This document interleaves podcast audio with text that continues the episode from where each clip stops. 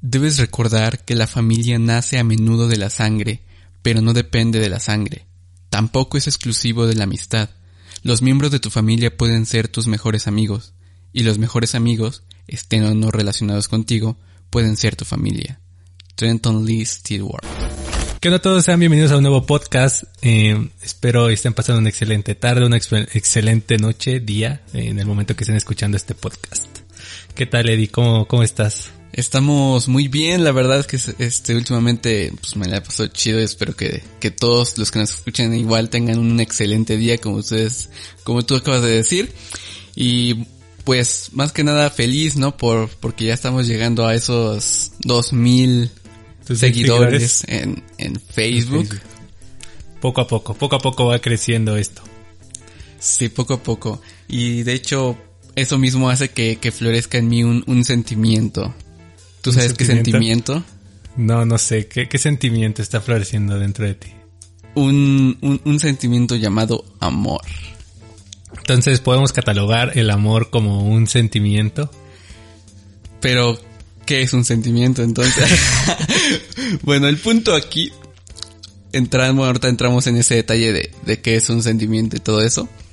Pero pues sí, vamos a hablar en este, en este podcast sobre sobre el amor, ¿no? En esta primera parte del ah, podcast. Sí, hay, hay, que, hay que mencionarlo, que esta es la primera parte titulada Amor, dos puntos, Infinity, Infinity War. War. Oh, yeah. qué originales, eh. Qué, A ver si no nos demandan por, por nombre. Por nombre. Espero si no. Y pues sí, este tema, la verdad es que es muy, muy amplio. Lo podemos abordar desde diferentes formas. Entonces esta primera parte del podcast vamos a tratar de abordarla pues de algo más externo.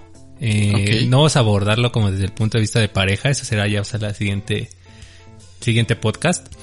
Eh, va a ser más, pues, por ejemplo, con la familia, los amigos, esa gente que nos rodea. Entonces, espero hoy les, les guste. Tenemos, pues, varias cosas que podemos desarrollar de aquí.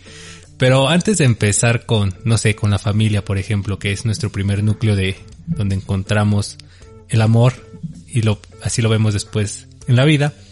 ¿Qué es, qué es el amor para ti, Eddie? ¿Tú Híjole. cómo concibes el amor? Yo, o sea, personalmente, el amor lo veo de, de dos formas. Ok. Eh, sí lo veo como un, un impulso a una reacción emocional o sentimental que surge en nosotros. Eso es como que la, la parte sensible, la parte bonita, la, paz, la parte romántica, ¿no? Ok. Pero también el amor lo veo como una decisión. Como una decisión propia a hacer acciones específicas para hacia las otras personas. Así es como al menos yo este puedo interpretar un poco el amor. Por ejemplo, ¿qué acciones específicas? Pues realmente son como que variadas y dependiendo pues ahora sí la, a la persona a la que pues sí amas, ¿no? Pero pueden ser desde pues tenerle a, atención a la persona, eh, respeto, eh, ser bondadoso a lo mejor con las personas también. Eh, básicamente, y regresando a, al tema que tuvimos hace algunos podcasts, ser hasta cierto punto bueno con las personas. Mm. el ser bueno va relacionado de hecho mucho con, con esta palabra, ¿no? De lo que es el amor. Ok. ¿Y para ti qué es el amor? Újules, no me habías preguntado. tú, tú, tú échale, tú échale, a ver. Ok. Bueno, es que a mí en particular el tema de, del amor me, me gusta mucho. Ok. O sea, de hecho ya ves que lo postergamos más. Demasiado, digo. Era de los primeros temas que queríamos hablar, pero la verdad es que digo, ay, no sé. Pero bueno, para mí, ¿qué es el amor? Si algún día llego a escribir un libro, el primer libro que escriba va a ser sobre este tema. ¿Sobre el amor? Sobre nunca el amor. vas a acabar de escribir. Entonces. No, nunca voy a terminar de escribir, pero primero que nada me gustaría sentar como que la idea de, de, de quitar lo divino okay. a la parte del amor, porque normalmente se ve como que el amor nos va a salvar o que el amor va a ser algo externo que nos va a venir a sacar de algún hoyo. O sea, uh -huh. venimos o normalmente se nos enseña que el amor es algo que, que nos va a rescatar de algún problema que tengamos o va a venir alguien y nos va a, nos va a sacar del hoyo en el que estamos, ¿no? Ok. Entonces, todo el, todas estas dos partes del podcast voy a tratar el amor como algo más racional, porque pues también mi, mi esencia es buscar como lo racional de, de las cosas. La respuesta. Ajá. A cierto punto, ¿no? Entonces, para mí, ¿qué es el amor? Para mí el amor es ese ser estar. Ser desde ti, desde tu individualidad, no un ser desde un punto de vista ontológico, porque tratarlo desde, desde esa perspectiva es más profundo y más complicado. Eh, sino más desde esta parte de introspección, conocerme a mí como persona, cuáles son mis habilidades, mis capacidades, para poder así, desde mí, poder transmitírselo a las demás, para poder estar con los otros, poder eh, enseñarles eh, mi cariño a través de lo que soy y eh, ser libre para poder eh, mostrárselo, para poder estar con todos.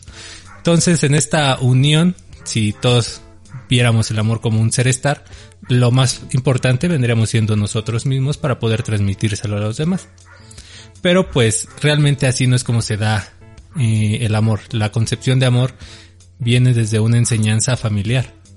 Ok. Viene como, o sea, las primeras eh, relaciones o de que nos vinculamos viene desde la familia. Entonces, ya después en el transcurso del podcast me gustaría desarrollar más esta idea porque pues esto, este tema, bueno, este primer podcast va más como a lo externo, ¿no? Más desde la familia y todo ese tipo de cosas que ya mencionamos. Entonces, como primera instancia, el amor es ese ser estar. Primero conocerte a ti para poder estar con las otras personas. Pues sí, bueno, eh, agarrando un poco de lo que acabas de mencionar y, y más, más que nada en, enfocándonos en la palabra que dijiste, libertad, ¿no?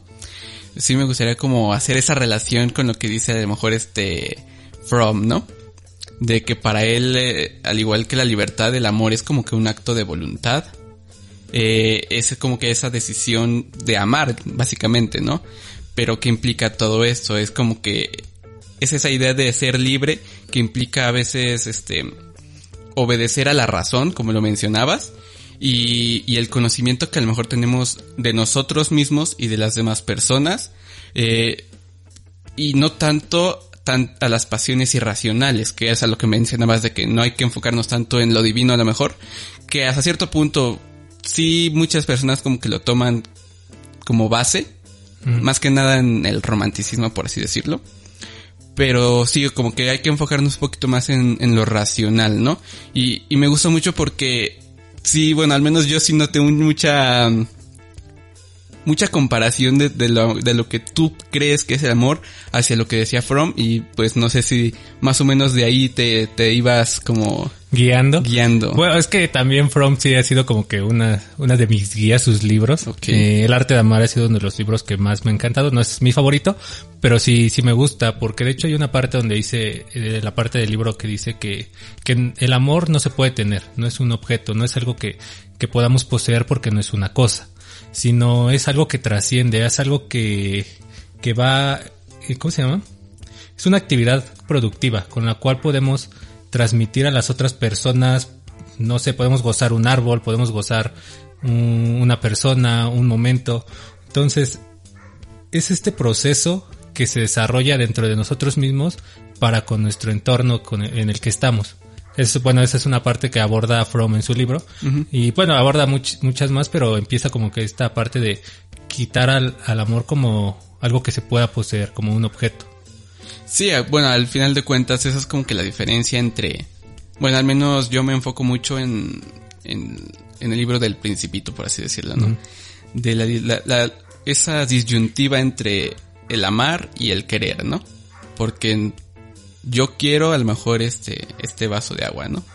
Pero yo lo quiero porque quiero que sea mío, porque me la quiero tomar y quiero, ahora sí que ser superior ante el vaso, por así decirlo pero amas realmente aquello que no quieres poseer, sino aquello que quieres que sea libre. libre.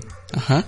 Entonces esta, esa dis- disyuntiva entre estos dos este, conceptos sí es como que muy importante para entender un poquito más a fondo de lo que implica el amar, ¿no? Sí, y de hecho eso es, es muy importante porque no recuerdo dónde lo leí, pero el amor es hijo de la libertad. O sea, no podemos concebir el, el amor si no vemos la libertad porque es un punto muy importante. De hecho, Sartre, eh, no recuerdo, no recuerdo bien su frase, que dice que para poder amar a alguien tienes que amar su libertad. Porque si tú quieres poseer a una persona, una persona si se posee es una cosa y las cosas no pueden amar, por lo tanto no te pueden amar y no pueden ser libres. Entonces tienes que amar la libertad de la otra persona para que esa persona pueda ser. Me gusta ese enfoque bastante, diría yo. Y, y, y realmente no lo había visto desde ese punto de vista. Bueno, sí, sí, lo había analizado, pero como que no es... No le había prestado mucha importancia, ¿no? Pero hasta cierto punto tiene mucha lógica, ¿no? En el hecho de que no puedes amar algo que no sea libre porque realmente no es como es hasta cierto punto. Sí, o sea, si vamos a amar a algo, si vamos a amar a alguien, tenemos que dejar que sea desde su ser. No podemos imponerle lo que nosotros queremos que sea. Sí, ahí es donde ya no, el amor se convierte en otro, en otra cosa, ¿no? Sí. Y bueno, a mí, me gustaría también mencionar un poquito del hecho de que, bueno, si nos vamos desde una definición más concreta hasta cierto punto, tenemos que en la RAE existen 14 acepciones hacia la palabra amor, ¿no? ¿Neta? Pero realmente, ajá, pero realmente no es como que profundo, o sea, no, no se enfocan en la palabra amor como que algo real, sino tratan de darle una definición que hasta cierto punto es lógica, pero es nada más como para dar una respuesta. Eh, obviamente las que más importan dentro de estas 14 acepciones, que son muchas diría yo. Sí, son bastantes. Eh, tenemos nada más las primeras cuatro, que es el sentimiento intenso hacia un ser humano, que es como que muy sencilla, ¿no? Ajá. El sentimiento hacia otra persona que naturalmente nos atrae, es como que más enfocado hacia el, Tema de pareja. el tema de pareja, ajá. Y el sentimiento de afecto, inclinación o entrega hacia algo o alguien. Eso es como que otra... El mismo enfoque, pero ya no es realmente hacia una pareja, sino hacia cualquier persona, ¿no? Y la tendencia a la unión sexual, que esto es como que más referente al, al tema de sexualidad, ¿no? Y los demás son como que al- el amor al arte, el amor al, a los animales, o sea, al amor a cosas que en la RAI, bueno, lo, lo especifica pues así, ¿no? Cada una por separado y no generaliza. Pero bueno, eh, ¿por qué te digo esto? Bueno, porque me gustaría más que nada este empezar planteándonos eso, o sea, además de que ya dijimos nuestras propias versiones de qué es el amor, también es importante ver qué es lo que la RAE en este caso nos dice, ¿no? Y es que, bueno, al menos yo siento que para mí es importante saber las opiniones de todas las personas sobre este tema, y sobre todos obviamente, es el hecho de que también depende a quién le preguntes qué es el amor. Sí. Porque no es lo mismo si le preguntas, no sé, a un niño, a si le preguntas a, un, a, un- a una persona ya adulta, ¿no? No, y también es muy distinto la concepción de amor entre hombre y mujer. Sí. O más, más bien este, el cómo nos los enseñan el, el amor co- como para hombre. O sea, siempre es este proveer, siempre dar hacia las, hacia los demás. Pero a las mujeres es más este esperar de los demás. Es hacer cautelosa para que el hombre, en este caso, sea la que lo busque y la que le, el- la que le dé, ¿no? El que lo dé. A Eso, ¿me entendiste? Sí, sí, sí, entendí, entendí a la perfección. Entonces, también cambia esa, esa concepción de amor, es muy distinta. O sea, realmente extraer un núcleo tal cual de una definición de amor va, es muy complicado. O sea, porque hay muchas vertientes y muchas cosas que rodean alrededor de este tema. Es por eso que a mí me gusta como que quitarle todas esas, esas partes y definirlo desde lo que somos, desde el ser, para cómo me relaciono con los demás, poder transmitirlo. Sí, desde un punto de vista más, ¿cómo decirlo? Personal, más propio. Ajá, porque al final sí es algo que poseemos y el amor es algo que tenemos dentro, lo vamos a transmitir y lo vamos a dar a las demás personas. El punto es cómo lo transmitimos Ajá. y a quiénes se lo transmitimos. Ajá, ¿no? y conocer el cómo estamos, cómo, cómo para nosotros manifestamos el amor y darlo a entender de esa forma. Porque muchas personas demuestran el amor de una manera totalmente diferente. Sí. Y de manera literal totalmente Sí, diferente, totalmente ¿no? diferentes. Quizá para mí lo que, no sé, te regalo una paleta y es representante que algo que es que te estoy, no sé, te estoy amando, ¿no? Ujú. O, pero para ti es como que una paleta a mí que me importa, ¿no? Sí, eso sí. Entonces, entender en, en los vínculos que vamos creando, la forma en cómo la otra persona expresa su amor, es decir, ah, no, me está regalando una paleta, es algo, pues, hoy importante para, para esa persona, ¿no? Sí, y bueno, en este punto sí, bueno, creo que entra una parte importante en el hecho de que es ahí en donde en- bueno, yo encuentro una, mm, un problema, ¿no? Porque a lo mejor en el hecho de querer dejar ser a las personas, eh, que es lo que mencionábamos al principio, eh, muchas veces nosotros tenemos como que esperanzas o esperamos algo de alguien, ¿no? Y es ahí donde no cumplen las expectativas. Y es ahí donde nos preguntamos si en realidad esta persona nos ama o no nos ama, ¿no? Deja tú la persona que sea. Pero por ejemplo, enfocándonos en el ejemplo que dijiste sobre lo de la paleta, ¿no? Tú me regalas una paleta y para ti eso es amarme. Pero yo no lo sé. Entonces, aquí hay una, un, un, problema en el hecho de que yo no, yo no sé si esa es tu forma de amar o quizás yo espero demasiado de ti. Esperas algo diferente. Entonces, a pesar de que a una persona espera algo más, no significa que la otra persona no esté amando a la persona. Sí, no significa, pero para eso es muy importante conocerse y en cualquier vínculo conocer el cómo la otra persona expresa su amor para así saber que las acciones que está tomando no es porque seamos indiferentes hacia esa persona, sino porque realmente nos ama y nos ama a su manera. Sí, y además todos tenemos como cierta, cierto comportamiento, es decir, no todos somos iguales, no todos eh, reaccionamos de la misma manera y por lo tanto no todos amamos igual. Sí, no, o sea, realmente cada persona, como te mencionaba, demuestra el amor de una manera diferente. Porque de hecho, tengo, bueno, había leído, no sé, creo que es esas noticias que aparecen en Facebook, de una chava que escribe que se iba a ir a trabajar, pero no quiso despertar a su mamá, entonces, para no acercarse a su mamá, pues no, le, no se despidió de beso. Su mamá estaba dormida en el sofá y ahí la dejó. Entonces, cuando llegó a la casa, o sea, para la chava era expresar eh, su amor, dejar a su mamá descansar, que no, que no, ¿cómo se llama? No, no molestarla. No molestarla. Entonces cuando llega a su casa su mamá estaba muy enojada y le dice, oye, ¿por qué no me diste un beso para despedirte? Eso para mí representa el amor y es como que, o sea, te estoy demostrando el amor de mi manera y tú estás esperando algo totalmente diferente de mí. Entonces, también se debe de dejar de esperar de los demás. O sea, si hacer algo es porque nos nace y no, no esperar algo a cambio de los otros. Sí, eso, eso creo que es una parte muy importante y que podemos tocar más adelante, ¿no? Sí. Pero por ejemplo hablábamos del hecho de del diferente tipo de amar o el del diferente tipo de amor que existe, ¿no? Por ejemplo, el amor en la familia. Ok. ¿A qué se, a qué se de, o en qué se diferencia de los otros tipos de amor? Creo que el punto más importante del amor en la familia es que es el primer eh, núcleo o la primer fuente en el cual nos desarrollamos nosotros como individuos y conocemos la forma en cómo se debería de amar. Okay. O sea, si yo como persona toda mi vida me estuvieron, eh, no sé, todas las mañanas me despertaba mi mamá con un beso, ¿no? Un ejemplo. Entonces, esa para mí va a ser una forma en cómo las personas deberían de demostrar su amor. Entonces es muy importante eh, el amor de la familia y todo lo que nos rodea en el núcleo familiar porque es lo que nos va a definir en un futuro.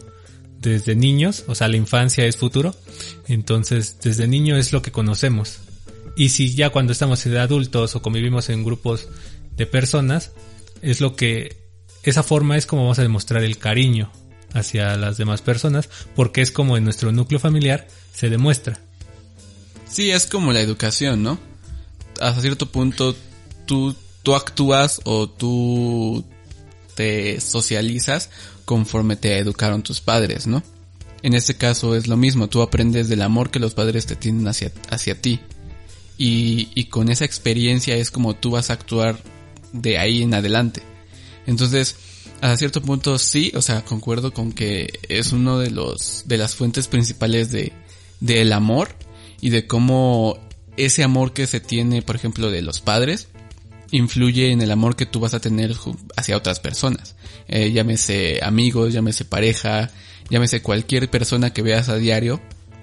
Es el hecho de cómo tú te vas a comportar o cómo es que tú vas a amar a las personas. Eh, por ejemplo, eh, busqué qué es el amor desde diferentes puntos de vista, no de cultural ni, ni nada de eso, sino diferente punto de vista de dependiendo lo que te mencionaba, diferentes personas eh, dependiendo su edad. Y por ejemplo, hay una persona que se llama María, tiene 62 años, y dice que para ella el amor es el amor de madre, en este caso, dentro de su familia, ¿no? Y el amor de madre para ella es incondicional, eh, que no se puede medir y no se parece a ninguno, a ningún otro tipo de amor.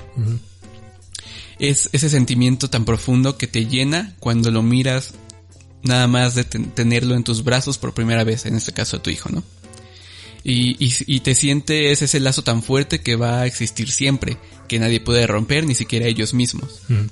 Al mismo tiempo es ese compromiso que sientes de transmitirles esos valores que hagan de ellos una persona honesta, eh, agradecida y capaz de vivir su propia vida como una buena persona. Es ahí donde entra este, lo que mencionabas, ¿no? De que a lo mejor en una familia los padres se enfocan en amar a sus hijos para que ellos sepan, no como tal sepan amar a alguien, pero pues eh, eh, creo que los la misión de los padres es transmitirte lo mejor de ellos, ¿no? En, al menos eh, en este caso yo, yo, yo pensaría. Y bueno, viendo más o menos lo que María dice, siento que su amor para ella es como que el amor de madre que a lo mejor nosotros no podemos entender. Sí, sí, porque no somos madres. Exacto. Pero aquí también viene otra pregunta. ¿El amor de madre es diferente al amor de padre? Es que, ahí, ah, mira, para responder esa, esa pregunta, quiero que, que pienses, por ejemplo, en una familia normal, que quién se levanta temprano para irse a trabajar. Es el padre, se va. Sí. ¿Quién, ¿Con quién te quedas? Con la madre. Con la Prácticamente madre, todo el día te quedas con la madre. o sea, te quedas con la mamá. Ajá. Porque tal cual, eh, pues, es- o sea, todo el día estás con ella y es con la que tienes ese acercamiento. Y quizá no es que sea diferente, sino es con la persona con la cual más convives, Convives. también. Entonces, también la, la, la madre, en un libro que leí que se llama Mujer y Sociedad, de Irene Borbón, creo que es de Inglaterra, no sé, dice que la madre solamente tiene la fa- facultad jurídica de traer a los hijos al mundo. Y su obligación como madre es educarlos y darles este, pues su cariño y todo ese amor que dice la. Ajá. Pero es que también algo muy curioso, eh, en el segundo sexo de Simón de Boba, está Simón dice que la única función de una mujer es llegar a ser madre. Y, a- y algo muy cruel que cuando leí fue de, ay, qué triste, es que una vez que la, que la mujer está casada y tiene hijos, ya acabó su vida. Desde ahí en adelante, su única función es dedicarse a sus hijos. Por eso también esta mistifica- mitificación y esta divinización a la madre de, por ejemplo, el Día de Madres, ¿cómo se festeja, no? Sí. Pero el Día de Padres no. Porque está ese acercamiento, esta divinidad hacia la madre. Y obviamente es la persona con la cual más te sientes este cariño y que el amor de madre es incondicional, el amor de madre es diferente a los otros. Y porque sí, porque así como sociedad lo vemos y nos los enseñan. O sea, madre solo hay una siempre, ¿no? Ese Sí, típico de frase. Y pues sí, o sea, también. Pero siempre hay como esta divinidad hacia la madre. Por eso es que el amor de madre es diferente al amor de padre. Porque la única función del padre es proveer que tú sobrevivas. La madre es la que se va a encargar de de educarte prácticamente, ¿no? Sí, es quien va a pasar a este, pues como tú lo dices, toda su vida básicamente, hasta, cierto punto, pues contigo, ¿no? Y, por ejemplo, el amor entre, entre la familia, ajá, enfocándonos a eso. ¿Qué tan... ¿Cómo podrías explicarlo, mejor dicho? Porque hasta cierto punto, si tú te pones a pensar y analizar tú dentro de tu familia, tú sabes que los amas. Pero a lo mejor, por ejemplo, muchas veces a lo mejor en una familia no se lo dicen. Pero sabes que está Pero ese, sabes que, está está- ese amor, ¿no? Eh, sin embargo, a lo mejor sucede en todas las familias de que mm, no se lo dicen, pero saben que está el amor. Ajá. ¿Cómo es, si existe esa seguridad? ¿Cómo, ¿Cómo es que ese amor está ahí? Pues por la identidad. O sea, la, la razón por la que la familia se mantiene unida prácticamente es porque existe una identidad entre todos. Existe un mismo núcleo y no sé, piensa, por, bueno, pienso en mis, en mis hermanas y la manera en cómo nos demostramos cariño cada uno, aunque no nos lo digamos, es la misma, porque es la que nos enseñaron. Y sabemos que está el amor, aunque no nos lo digamos. Entonces, con esa identidad, pues vamos creciendo, se va creciendo el, el núcleo familiar y es por eso que se mantiene unida, que se mantiene ese lazo de, de ¿cómo se llama? Bueno, ese lazo entre cada uno de los integrantes. Sí, sí, sí. Por ejemplo, este, recuerdo en una frase que dice que eh, el amor es conocer porque amas lo que conoces, porque amar implica tirarse al vacío y tirarse al vacío no lo haces con cualquiera, sino sabiendo que vas a ir a un lugar bueno. En este caso, tú conoces a tu familia, tú conoces a las personas con las que vives y sabes su como tú dices, su identidad, su forma de ser, cómo es que te demuestran su cariño, cómo es que son comprensivos contigo, cómo es que eh, te respetan hasta cierto punto, cómo es que son cariñosos, juguetones, lo que tú quieras. Y es por eso que ahí está el amor, porque lo conoces. A pesar de que muchas veces pienses que no es así o por momentos de debilidad o de enojo, lo que sea, pienses lo contrario, sabes que siempre van a estar ahí para ti. Y creo que, bueno, va un poquito enfocado a, pues, yo lo enfocaría un poquito a eso, ¿no? En el hecho de, de que no lo sabes, pero sí lo sabes. O es que, es que sí lo sabemos, o sea, creo que de antemano, principalmente aquí en México, el tema de la familia es algo muy importante. En otros países es como que, ok, sí tengo a mi familia, tengo a mis hermanos, pero ya están en su mundo. Pero aquí en México sí se crea esa unión entre todos y es muy difícil romper este, pues prácticamente con esa unión, ¿no? De, ah, me voy a ir a la casa. Híjoles. Qué sí, duele, ¿no? Ajá, pero es también porque, como te digo, formas una identidad, sabes quién eres y estás seguro con, en donde estás. Entonces, por eso es que cuesta trabajo desprenderse de, de la familia, porque te da esta seguridad, te da esta parte también de, de que no tienes que, que decir a las personas quién eres porque tu familia ya te conoce. No tienes por qué eh, enseñarle a las otras personas o definirte hacia las otras personas, porque tu familia ya sabes cómo te comportas, cómo es tu forma de ser, ya sabe tu rutina, ya te conoce. Esta identidad y el hecho de apartarte de eso genera miedo. Sí. Entonces también, por ejemplo, cuando, cuando en una familia se crea una identidad y se crea esta autoestima de saber que soy capaz de lo que o sea, soy capaz, me conozco con mis debilidades y mis fortalezas hacia el mundo. Eh, cuando salgo, cuando salgo hacia el exterior, cuando salgo a relacionarme con el mundo, no me va a costar trabajo porque tengo una identidad que ya se forjó en mi familia y tengo autoestima, que no necesito la aprobación de los otros. Pero realmente esto es difícil que se lleve a cabo, porque siempre está este apego también hacia la, hacia la familia, que, nos cuesta trabajo desprender. Porque, por ejemplo, eh, las personas que son muy, que no les gusta socializar, por así decirlo, que prefieren, no sé, estar encerradas, eh, o que prefieren no tener contacto con las otras personas, es porque no tienen una identidad que no se desarrolló en su familia. Y no tienen este, esa autoestima, necesitan que alguien se lo reafirme y esa reafirmación existe en la familia, por eso prefieren quedarse en ese núcleo y no salir y les da miedo salir a, a esa independencia, por así decirlo. Sí, hasta cierto punto lo que dices es 100%, o sea, sí pasa porque en algún momento de mi vida a lo mejor yo también fui así, ¿no? En el hecho de que eh, sentía como que dentro de una sociedad no me sentía tan aceptado, ¿no? En este caso la escuela, con amigos, aquí con vecinos, ¿no? Entonces, ¿qué es lo que pasaba? Que me volvía como una persona que sedentaria dentro de su casa, que básicamente estaba en su zona de confort. Pero es a lo que tú mencionas, o sea, no existía esa, ¿cómo decirlo?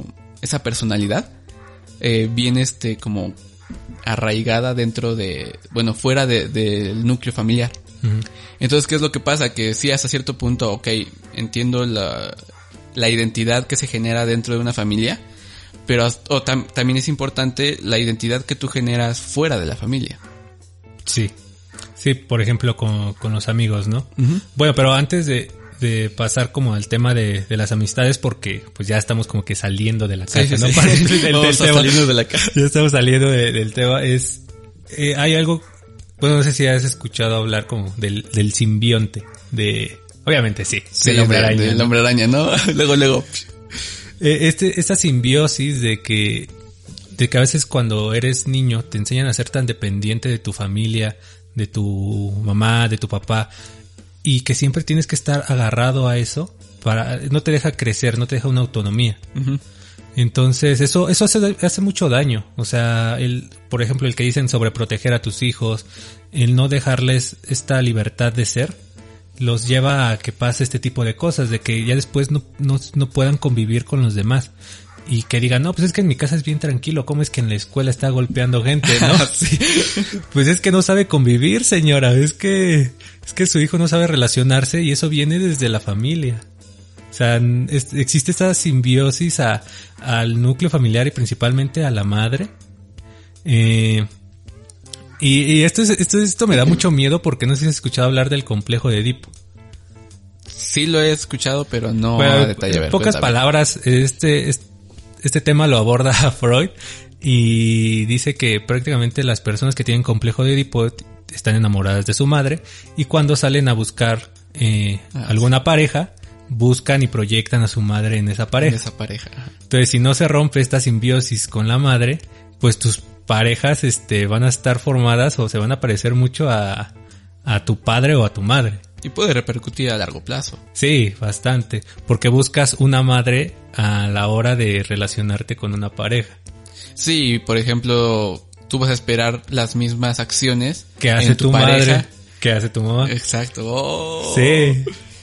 O sea, hasta cierto punto eh, el amor, el sobre, ¿cómo decirlo? Amor en grandes cantidades, hasta cierto punto, pues te puede hacer mal, ¿no? Pues es que ya no sería amor. Ya sería dependencia, ya sería control. Y sí. acuérdate que el amor no tiene nada que ver con el control. Es la libertad, querer esa libertad ah, de tus hijos. Por eso hay que entender esa línea divisora tan pequeña en donde no, en donde tenemos que diferenciarlos, ¿no? Ah, por eso te digo que el amor es ese ser estar. Ser desde nosotros para poder dejar a nuestros hijos estar bien, o sea, Estar bien, desde su ser, desde su, desde ellos mismos. Vaya, me gustó, me gustó eso, ¿eh? Y bueno, en cuanto a, sim- a lo, la- lo que decías de la simbiosis, te refieres al hecho de que depender, ¿no? Ajá. Porque así es como actúa la, la simbiosis, creo. Sí, o sea, necesitas al otro cuerpo para poder crecer, para poder sobrevivir. Entonces sí, sí, sí lo, lo junté bien, pero Sí, a eso se refiere y eso ya después en el siguiente podcast hablaremos de la dependencia y pues aborda más este tema. más ese tema, ¿no? Ajá. Sí. Pero sí surge de, de esa simbiosis principalmente desde, desde la familia. Entonces ahora sí, por ejemplo, ya al salir a relacionarnos con nuestros amigos o con la gente A nuestro alrededor. a nuestro alrededor, bueno, principalmente con los amigos, que es como lo más importante. Bueno, lo más importante después de la familia, por así decirlo, ¿no? Sí, O sea, de los núcleos en los cuales nos vamos moviendo, las esferas en las cuales nos vamos moviendo, los amigos son, son importantes porque cumplen un rol social para cada uno para poder desarrollar. Porque no es lo mismo desarrollarte o convivir con tu familia que convivir con tus amigos. sí, no, no es lo mismo, es, es, es que también es diferente. Y, y siento que el amor dentro de, de amigos es como que más limitado hasta cierto punto, pero es especial de los amigos, ¿entiendes? ¿Por qué limitado? Porque muchas veces, eh, bueno, también depende de la relación que tengas con ellos. Ujú. Porque si es una relación muy fuerte, muy cercana, de- a tal grado que se parezca a un amor de hermanos, eh, puede llegar a ser muy, muy importante a lo mejor para ti. Sí. Pero si tus amigos son, dependiendo de la personalidad de cada uno de ellos, siento que a lo mejor muchas veces te limitas a expresar el amor dentro de ellos. Es que también, eh, es que también el amor de amistad es diferente a la, en la forma en cómo te relacionas con los amigos. Porque siento que no deberíamos delimitarnos a la hora de expresar cariño hacia las personas que queremos. Sí, y con los amigos. Por ejemplo, sí, sí, sí me ha llegado a pasar que con mis amigos, principalmente hombres, me limito a la hora de expresar mis emociones y mis sentimientos. Bueno, pero eso ya va más allá. Por parte de, género, de como hombre no puedes expresarte, ¿no? Pero pues no tiene nada de malo el hecho de expresarle un sentimiento de, oye, te quiero, te aprecio, eh, no tiene nada de malo expresar eso. Para nada. Entonces, es, es, eso es también curioso porque con las mujeres no se ve. Las mujeres sí son como que, ay, es que eres bien bonita, amiga, ¿no? Y todo ese tipo de cosas. Sí, más que nada ese estereotipo, ¿no? Que existe en la sociedad.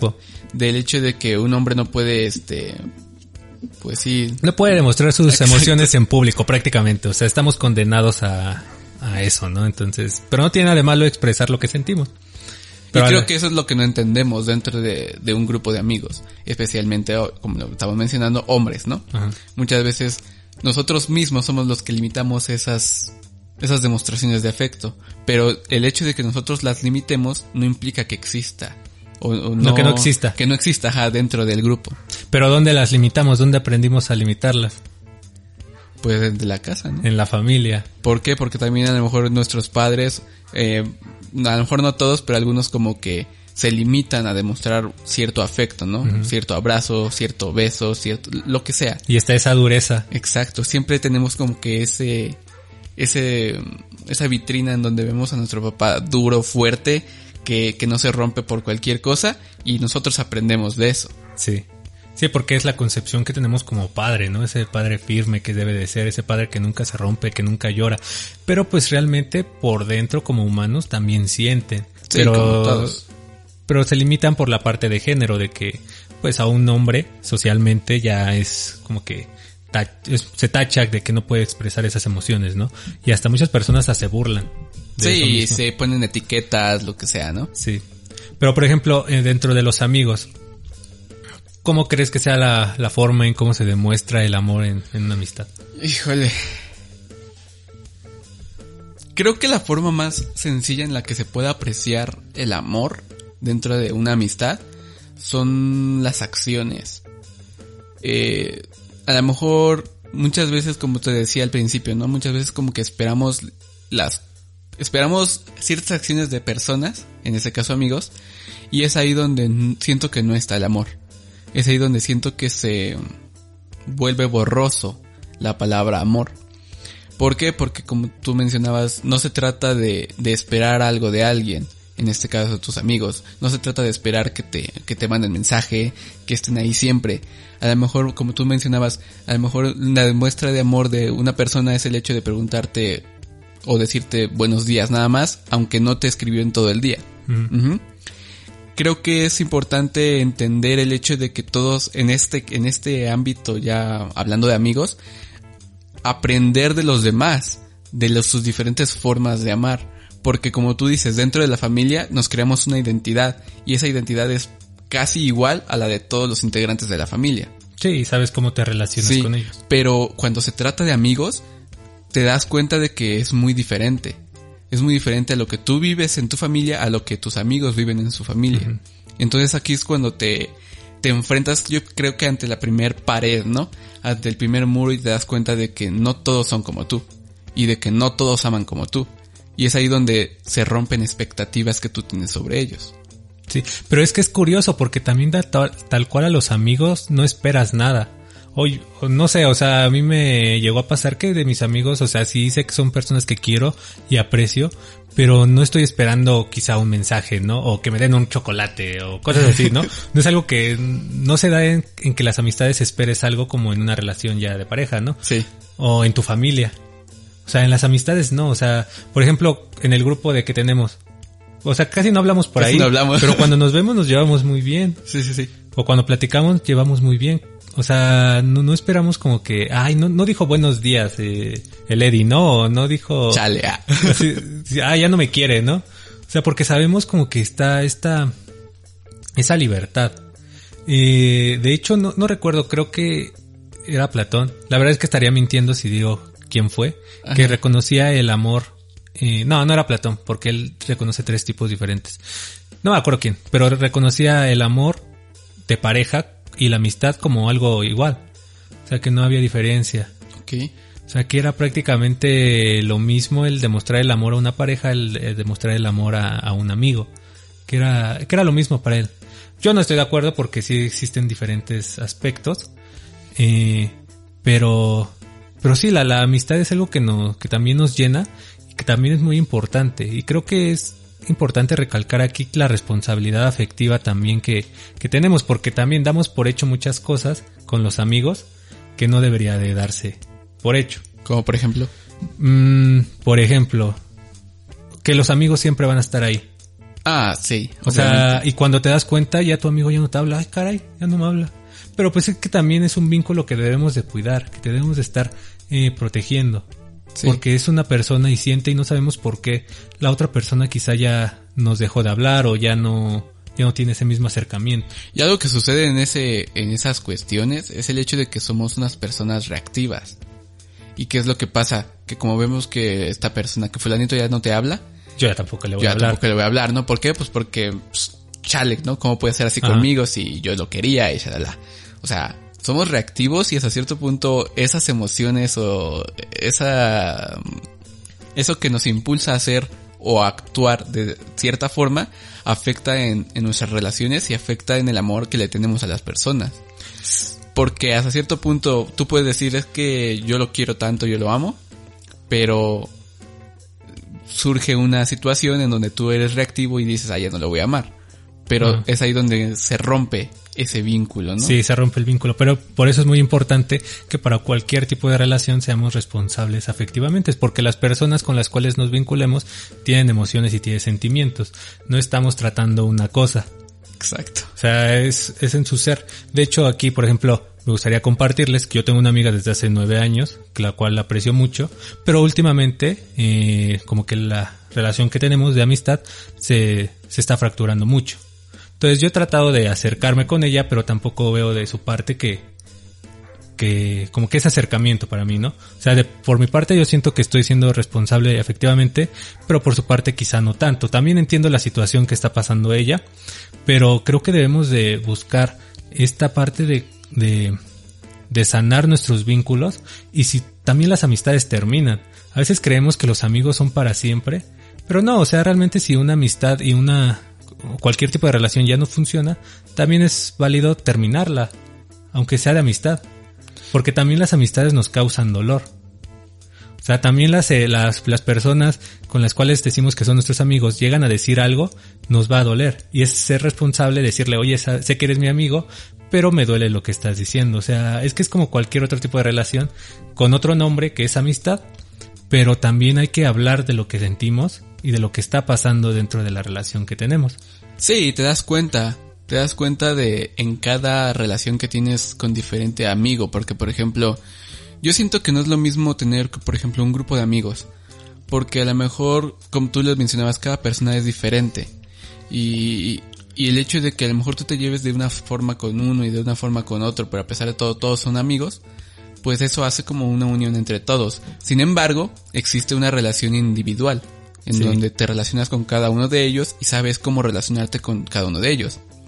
Por ejemplo, mencionando lo de este caso cuando las amistades fracasan o, o realmente dejan de funcionar, eh, es precisamente por eso, a lo mejor este, tú te das cuenta cuando está algo mal, cuando algo está pasando y, y lo sabes porque igual generas una identidad dentro de esa amistad, dentro de esa relación. Mm.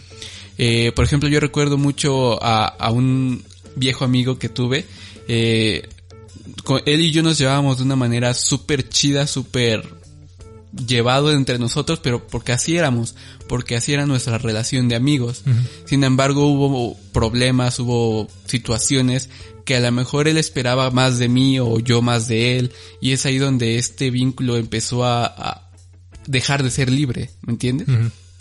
Es ahí donde empezaron a, a fracturarse este vínculo y es y es como tú dices, tienes que aceptar que a lo mejor muchas veces nada dura, nada es eterno y, y seguir, porque al final de cuentas el hecho de seguir ahí, de seguir insistiendo, eh, pues te puede hacer más daño a ti, daño a esa persona y, y quién sabe, a lo mejor en algún futuro vuelven a congeniar, ¿no? Porque sí se puede, o sea, uh -huh. recuperar un vínculo, sí se puede, pero obviamente no se tiene que forzar.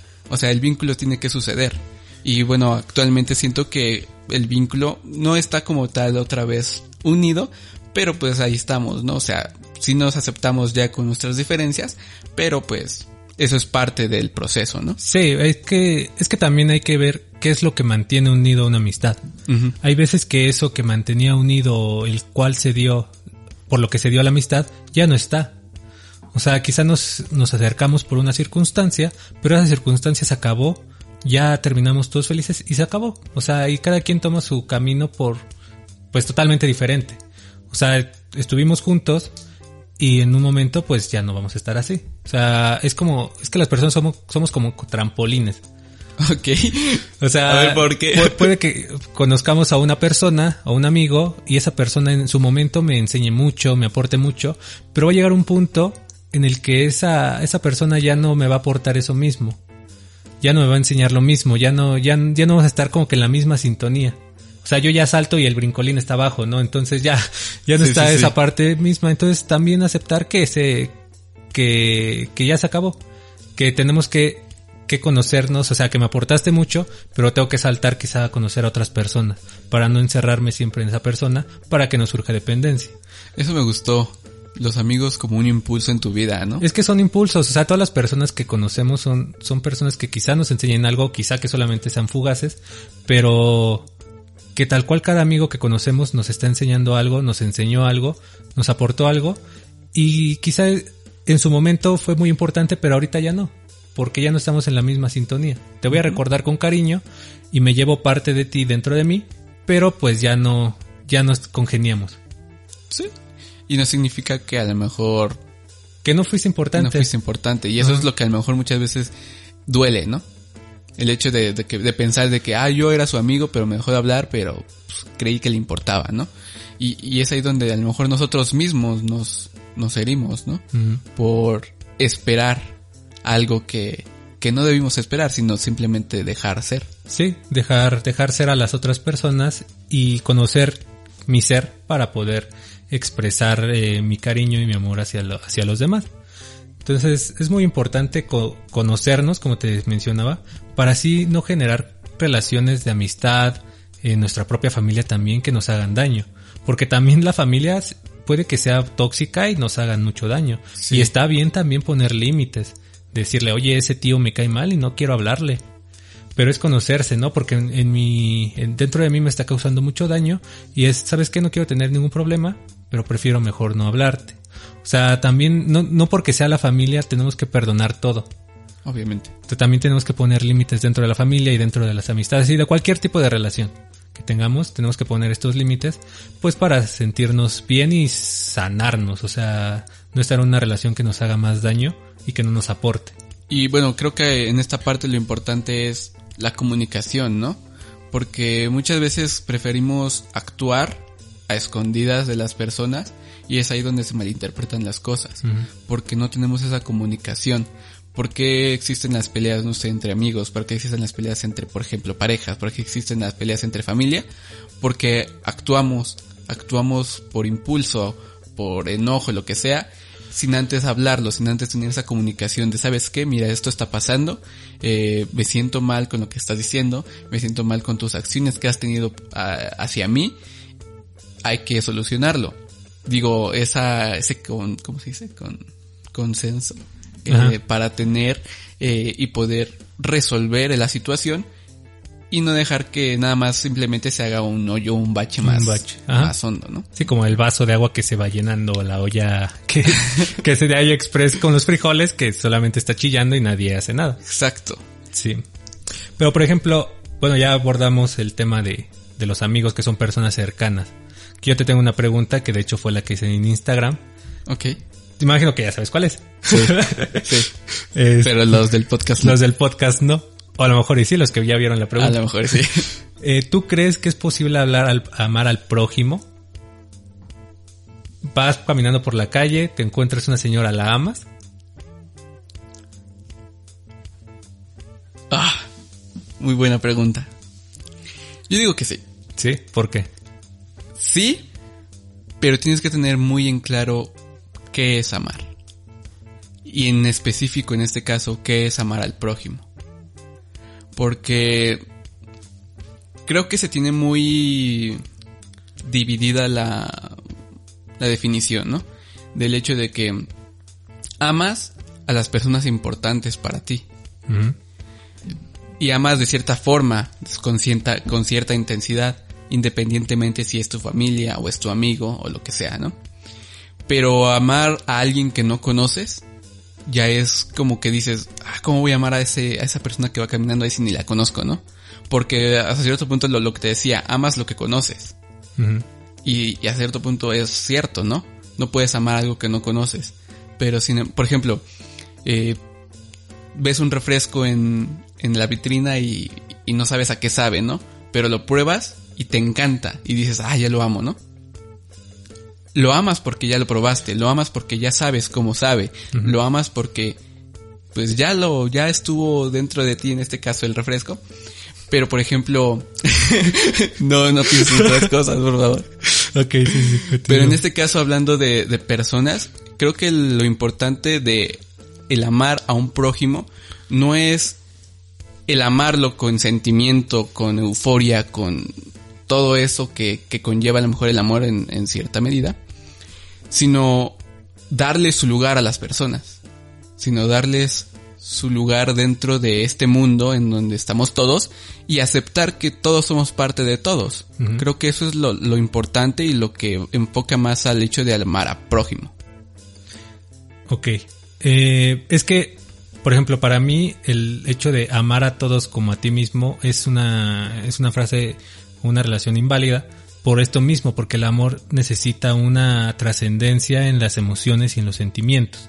Y yo no puedo amar a alguien a la cual no conozco, no he generado ningún vínculo. Por eso es que para mí yo no puedo amar a, a, un, a una persona que vaya por la calle porque no hay esta, esta, este sentimiento que me haya generado. Sí siento respeto y empatía por la persona, pero no son, eh, son independientes al amor. Son, son, ¿cómo se llama? Ay, ¿cómo se llaman estas palabras? Ah, son accidentes de la definición del amor. No es algo, o sea, no es necesario eh, eso para que yo, yo lo ame. Ok. O sea, sí complementan el amor, pero no, pero no lo hace desde el punto de vista desde lo emocional y desde lo sentimental. La, el sentimiento perdura y el amor perdura. Pero a una persona de la cual vamos, que acabamos de conocer, no siento ese amor porque no ha tenido una trascendencia en mi vida.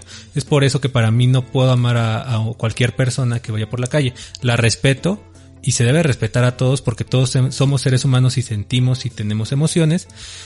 Pero no por eso lo voy a amar, no voy a amar a todo mundo. Además, si se ama a todo mundo, no se ama a nadie. Porque sí, el amor porque se. Necesitas darle esa. Ajá, o sea, pierde esa, esa parte de. Especial. Ajá, esa parte especial. Uh -huh. Entonces, por eso para mí, el amar a todos no. No incluye. Ok, eh, bueno, te comentaba que, que busqué diferentes puntos de vista, ¿no? Uh -huh. Y ya te mencionaba una. Otra, otro punto de vista que, que me llamó la atención fue de una chica que tiene 15 años que se llama Alicia y que expresa que el amor es algo muy importante para la vida en pareja.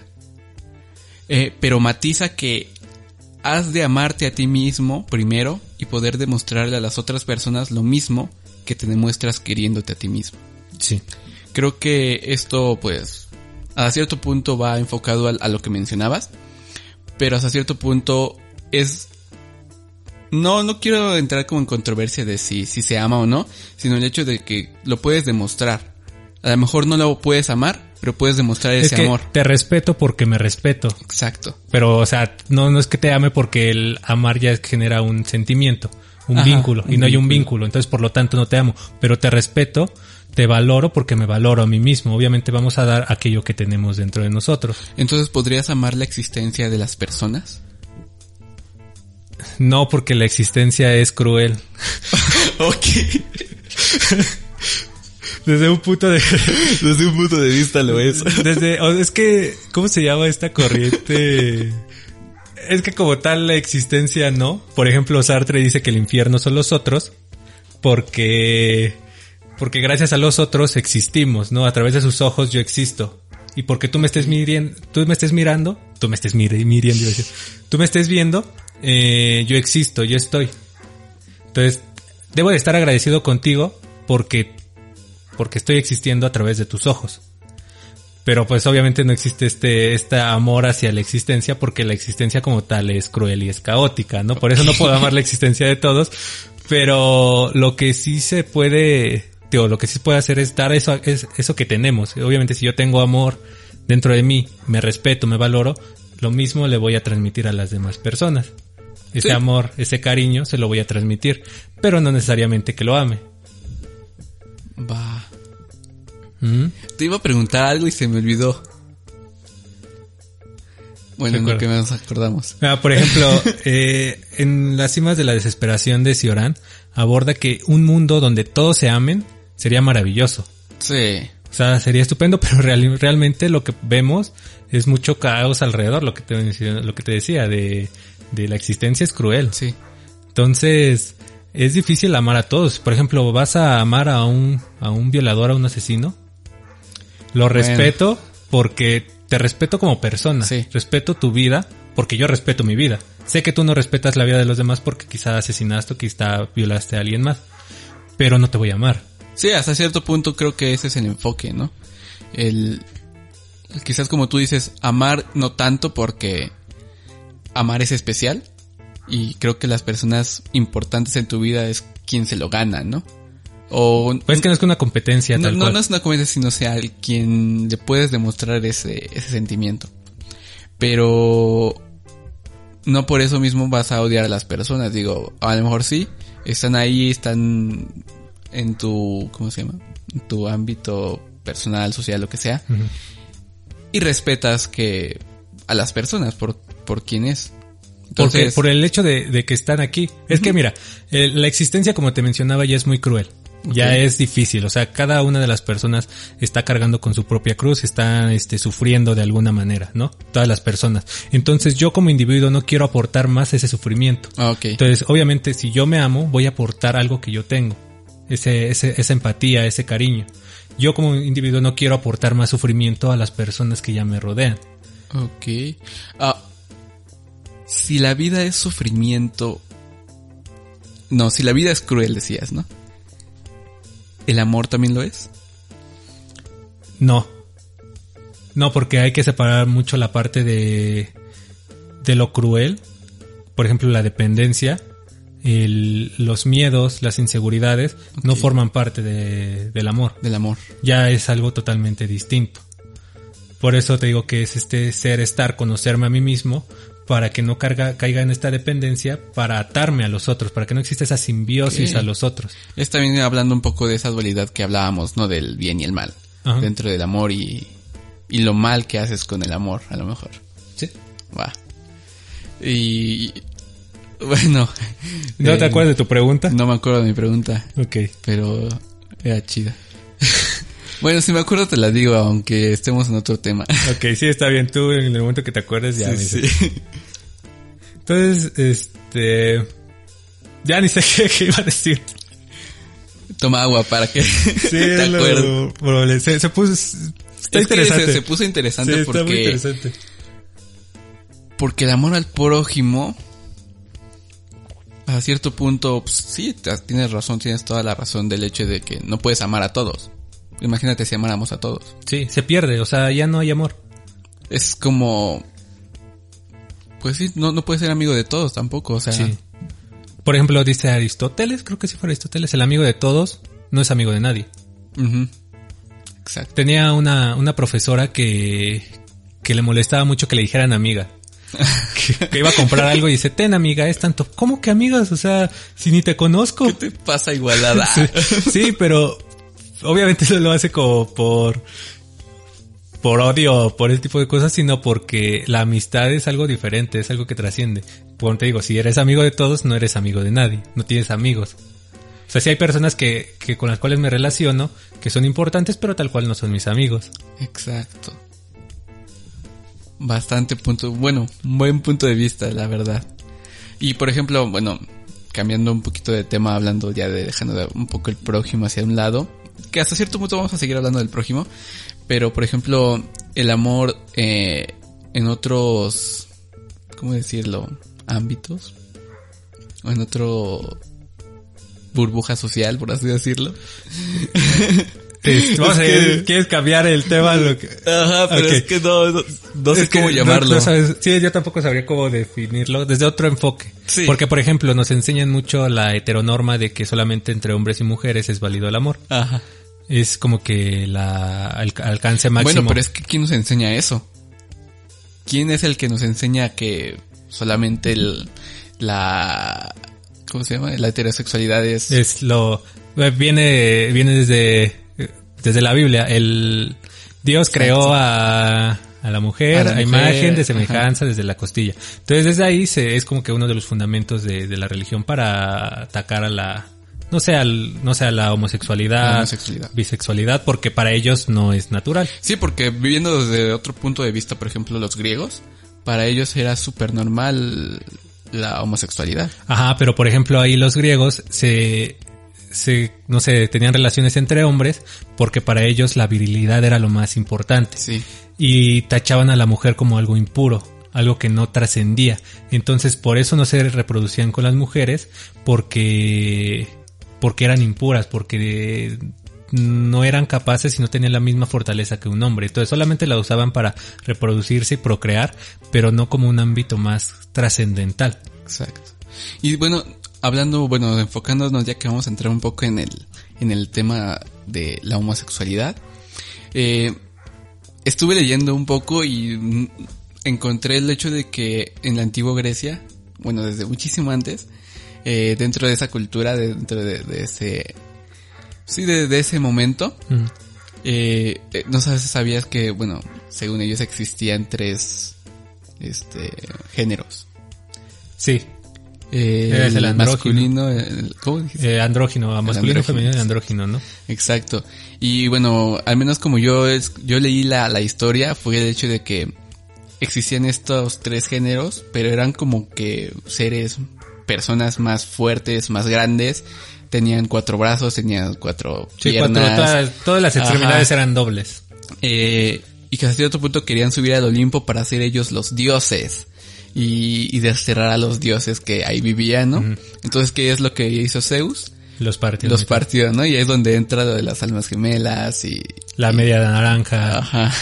Sí, Pero a- enfocándonos en, en eso, en el hecho de que existía este tercer este género. género, eh, fue el hecho de que partió, por ejemplo, a, a un masculino que era dos hombres.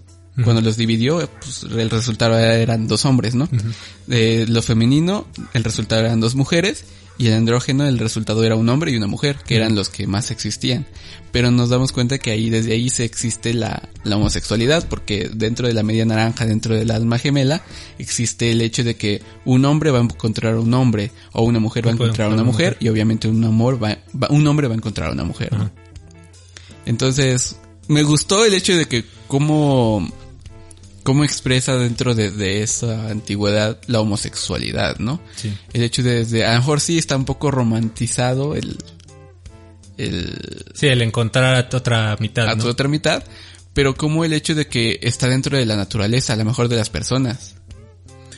Es que, es que tal cual, había leído, por ejemplo, un estudio de que ninguna persona es 100% heterosexual. Que sí tiene rasgos, a, inclinaciones hacia, hacia una preferencia quizá en mi Hacia caso, Uri. hacia Uri. Es que Uri es guapo. pero, por ejemplo, en mi caso hacia las mujeres, pero no quiere decir que porque yo sienta atracción solamente para las mujeres, mm, otra persona puede sentir atracción por los hombres o por las mujeres, ¿no? Entonces, sí, de hecho, ese, esa parte eh, lo aborda Platón en su libro del, del banquete El banquete. y rompe con muchos paradigmas de la forma en cómo se, se visualiza el amor. Que hay más, eh, que hay diferentes formas de, de transmitir el amor, que no solamente va a lo entre hombres y mujeres, ¿no? Y creo que actualmente ya está como que más eh, libre esa, esa, esa parte, pero todavía hay mucha gente que es homofóbica y que no permite esto, este tipo de, de manifestaciones y este tipo de manifestar el, el amor, ¿no? De Sí, expresarlo. y va, esto es, es, ¿cómo se dice? Influenciado por, por ciertas culturas o ciertas religiones, ¿no? En este caso el, el catolicismo, ¿no? O el cristianismo, que son los que se enfocan más en el hecho de que está mal visto la, esta parte de la homosexualidad, ¿no? Y, y su, su explicación más que nada es porque eh, no se puede generar o no se puede procrear la vida, ¿no? Sí. Entonces, por eso mismo lo ven mal, porque el punto de, de estas religiones es la vida, ¿no? La vida, ir generando en este, en este punto, la vida y seguirla manteniendo. Y obviamente te- siendo homosexuales no lo pueden No hacer. puede. Entonces, creo que las, las religiones y, y las culturas, bueno, porque hasta cierto punto las culturas no influyen tanto, pero más la religión, siento que, que ha tomado un papel muy importante en todo esto, ¿no? Es que no podemos despegar el hecho de la importancia que tiene la religión como persona. Uh, últimamente me he dado cuenta que la religión es muy, pues obviamente es algo muy importante para cada uno de los, de los individuos.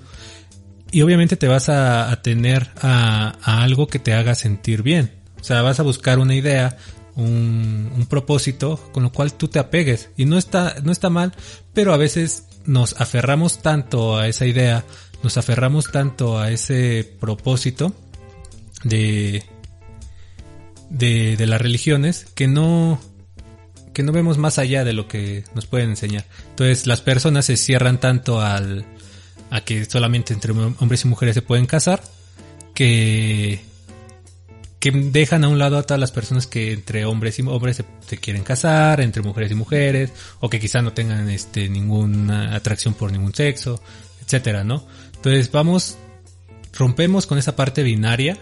Actualmente creo que ya está mejor visto o más visto romper esta parte entre hombres y mujeres para entender que hay muchas maneras de que le podemos este transmitir el amor a las personas. Sí, porque ah, recordemos que aquí el enfoque es el amor.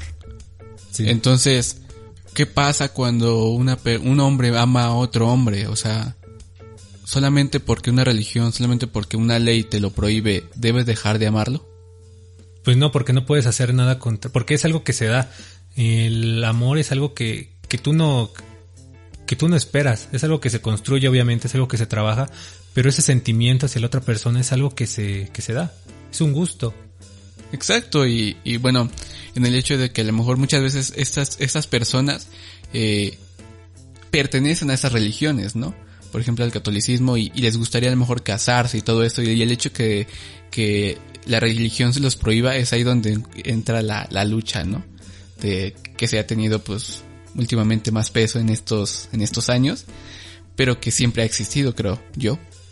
Pues es que sí, o sea, también sí, es que es- se me hace muy cruel por parte de, de la religión de es que para mí eres antinatural, pero sígueme, o sea, cree, cree en mis ideas, es como que pues, no, o sea, tienen que adaptarse también. Sí, es Y creo que adaptarse todas las personas que sigan algún tipo de religión, algún tipo de idea, de ese tipo de cosas, también tienen que entender que tienen que evolucionar. Por eso es que se han mantenido muchas religiones porque se han ido, han ido evolucionando. Y se tienen que adaptar porque si no van a morir. Sí. Entonces, por ejemplo, antes era en la Edad Media era mal visto que una mujer no sé eh, tuviera no sé, no sé, por ejemplo, el- los musulmanes, ¿no? Que enseñaran su su cabello. Pero poco a poco esa cosa, ese tipo de, de dogmas se van rompiendo. Entonces Sí. se tienen que ir adaptando porque si no la, la sociedad pide más. O sea, no se quiere quedar atrapada en eso. Sí, todo es cambiante a cierto punto, ¿no? Y en el hecho de del amor entre entre homosexuales, siento que es pues siempre ha existido, o sea, Sí. y, y siempre creo que la, la sociedad también ha, ha tomado un papel importante en cómo cómo apuntan eh, o cómo ponen esta mm, anormalidad para ellos como una anormalidad, literal, ¿no? Cuando realmente es lo normal amar. Sí, Porque, como te decía, o sea, lo natural es tener ese amor dentro de nosotros, ese sentimiento y querer e- expresarlo. Y es ahí donde la sociedad empieza a entrar dentro tanto de nosotros que nosotros mismos nos Y hasta te limitamos sientes a culpable, expresarlo. ¿no? Ajá. Y por ejemplo, si existe la frase de salir del closet y todo eso. De hecho, hay culturas que abordan que, que hay hasta 23 géneros. O sea, ¿Tantos? sí, que hay, es que Es que el género es un tema muy, muy, muy largo. Sí. O sea, realmente el entender el género es, es que es algo que se, que, que, que nos dan. O sea, el género como tal es algo que la cultura y la sociedad no, nos da. Por ejemplo, ¿no sabías que en Oaxaca existen los mushes? No. Que no se identifican como hombres ni como mujeres. Entonces. La verdad no sabría cómo, cómo definirlo, Ok. pero es una bendición que una persona en su casa tenga un mushe. Vaya. Por ejemplo, Lady Tacos Ajá. es mushe. Sí, es mushe, creo algo así, creo que sí.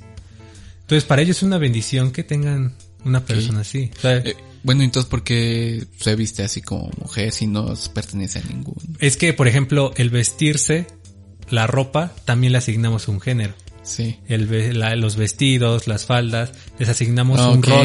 De, de género de que un- una mujer debe de vestirse con faldas, eh, debe de usar este color rosa, ese tipo de cosas. Pero realmente las, Se determina ese tipo de ajá, la, cosas. la sociedad y la cultura lo determina de acuerdo a, a sus necesidades, por así decirlo. Pero, pero pues no es como que yo si soy rosa dejo de ser hombre. Os digo, si, si uso rosa, si soy rosa, ¿no? Todo pintado de rosa. o si me maquillo, si me pongo delineador, quiere decir que ya no soy hombre. O sea que me puedo vestir como mujer y seguir siendo hombre. Es que no te estarías vistiendo como mujer, Me estaría vistiendo como yo quiero como vestirme. tú quieres vestirte. Vaya. Eso es lo importante, vestirte con lo, con, con lo que tú te sientas O sea, si cómodo. me ves con falda ya. Pues es que está, es que no Se tiene nada de malo. Se va, se va a ver chido a saber. Va, voy a esperar tu, tu falda. Si quieres, cuando quieras te acompaño a comprarte un vestido. Va, vamos. Va. Entonces debemos de romper ese también tabú de que la ropa tiene género, de que los juguetes tienen género. sí, eso sí. Entonces desde ahí se va enseñando eh, la cultura. Por ejemplo, a, a- algo que aborda Simón de Beauvoir en su libro es que el hecho de que la naturaleza de ser madre que viene según innata en las mujeres no es realmente natural, es algo que te enseñan. Desde niña, la- las mujeres les enseñan a jugar con un muñeco, a cuidarlo, eh, a siempre estar al pendiente de los demás, ese tipo eso. de cosas. Entonces, obviamente, cuando creces, tú esas actitudes ya las tuviste de niño y vas a, vas a buscar hacer lo mismo, vas a buscar repetirlo. Entonces, este eh, amor de madre no es algo que se, que sea natural, sino es algo que te enseñaron. Vaya, muy buen, muy buen dato, la verdad, ¿eh? No, y la verdad es que es- su Es libro... muy amplio también, supongo. Todo no, esto. manches, el libro de Segundo Sexo de Simón de Beauvoir es toda una biblia. La verdad es que si tienen la posibilidad de, de leerlo es... O sea, la verdad es que es muy difícil. Es muy Sí, complicado. sí, por ejemplo, para mí como hombre, porque a veces te das cuenta de actitudes eh, misóginas que tú no sabías que tenías.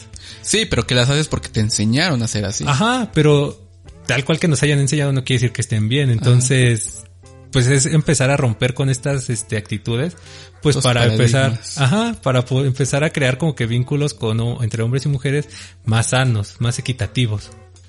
Me gusta, me gusta mucho esa, ese tema y, y creo que lo podemos abordar muchísimo Sí, más. yo, no- yo no me sentiría cómodo abordarlo si no hay una mujer aquí. Sí, porque, no pues, podemos opinar. Realmente ¿no? la violencia de género son ellas las que lo sufren.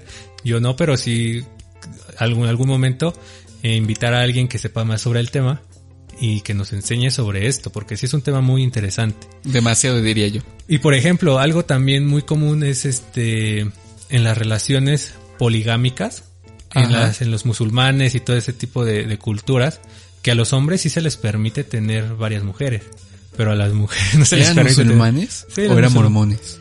No, mormones, musulmanes Ah, sí, también. Eh, se les permite tener este varias varias esposas. Y no está mal vista Y a la las mujeres poligamia. no. Y a las mujeres no. Porque ahí ya se, se toma como adulterio. Sí, pero también a- aunque nosotros en esta sociedad que según es más abierta, ¿no? Actualmente. Open mind. Más, ajá, sí, que, sí, más open mind.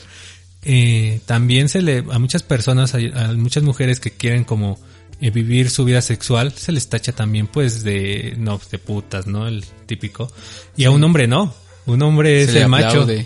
Es ese macho que, que tiene muchas mujeres y se le respeta y siempre es como lo, el macho debe, es ese ejemplo de, de vida para los hombres, ¿no? Que Ajá. tengas muchas mujeres, el que te sientas atraído por muchas y las mujeres no pueden ser así, siempre deben de reprimirse eso. Entonces, por ejemplo, la, la poligamia desde ese punto de vista es también heteropatriarcal porque está enfocada entre los hombres y pues entre binarios también. Sí. Y bueno, por ejemplo, viéndolos desde, desde otro enfoque, la poligamia, desde el enfoque del amor. A lo mejor sí está mal hecho, como tú lo, está mal visto, como tú lo dices, que nada más los hombres lo puedan hacer y las mujeres no, ¿no? Pero por ejemplo, enfocándonos ya más en lo que es la poligamia como tal, eh, el estar con, con más de una persona. ¿Existe amor ahí?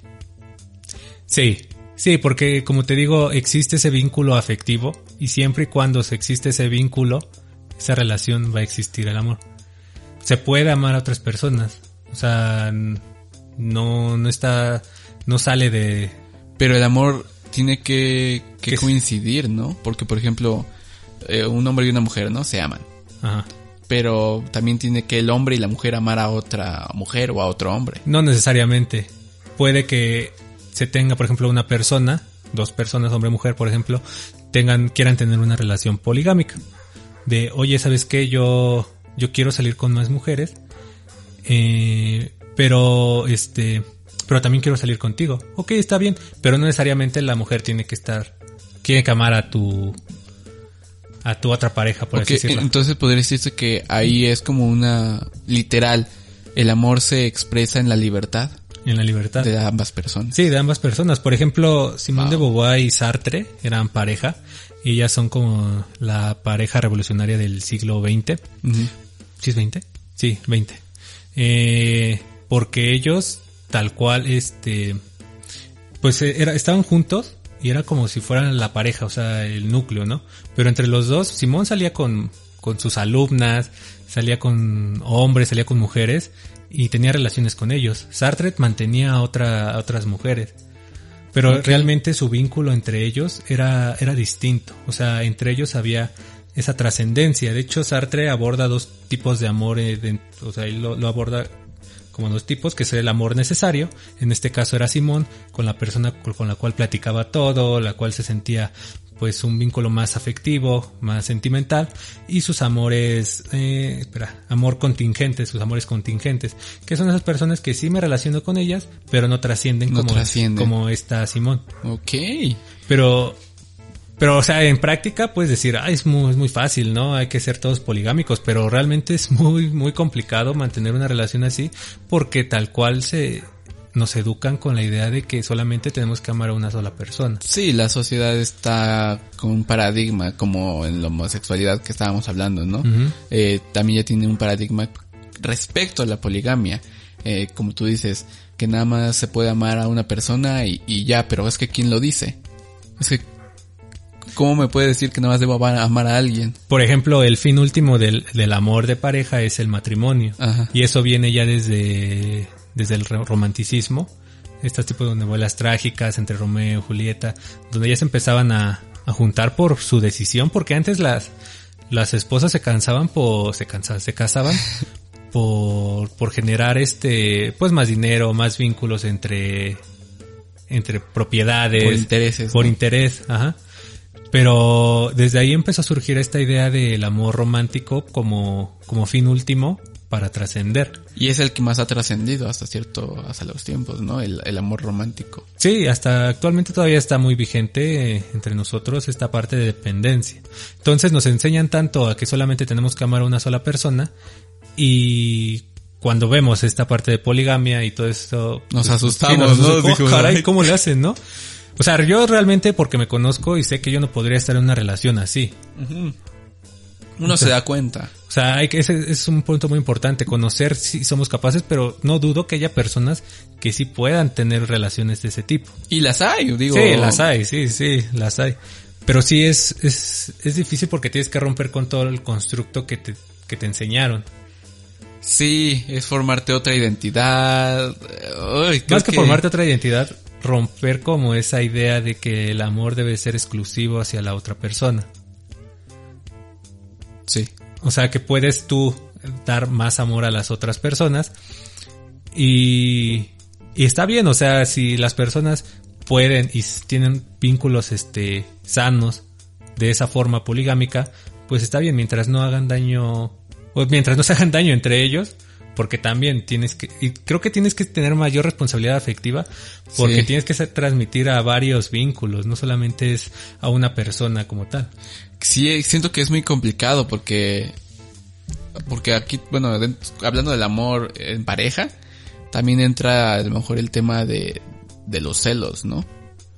Sí. ¿Cómo controlar esos impulsos? ¿Cómo, cómo estar realmente bien centrado en una relación poligámica Es que también, para ese, esas situaciones? bueno, eso ya, ya lo abordaremos en el siguiente podcast. sí. De los celos no son una manifestación de amor. Esa es otra parte de la, del amor romántico, ¿no? Sí, de esta posesión. Como te digo, a una persona no puedes poseerla. Si tienes celos es porque quieres poseer a esa persona. Y no debes de poseerla porque si la posees es un objeto y un objeto no puede dar amor. Por lo tanto no puede amarte. Tienes que amarlo en su libertad. Bravo. Entonces, pero esa Me libertad, gustó. digo, es muy complicada. Yo, en lo personal, no podría estar en una relación poligámica. No, ni yo. O sea, no podría, pero sí, a- sí apoyo la idea de libertad en la, en las otras personas, ¿no? De que sean y se desarrollen como ellas mismas. Eh, por ejemplo, From, o es Frank, Víctor Frank. Ah, creo que es Frank, Víctor Ok. Frank, eh, defiende mucho a la, la monogamia.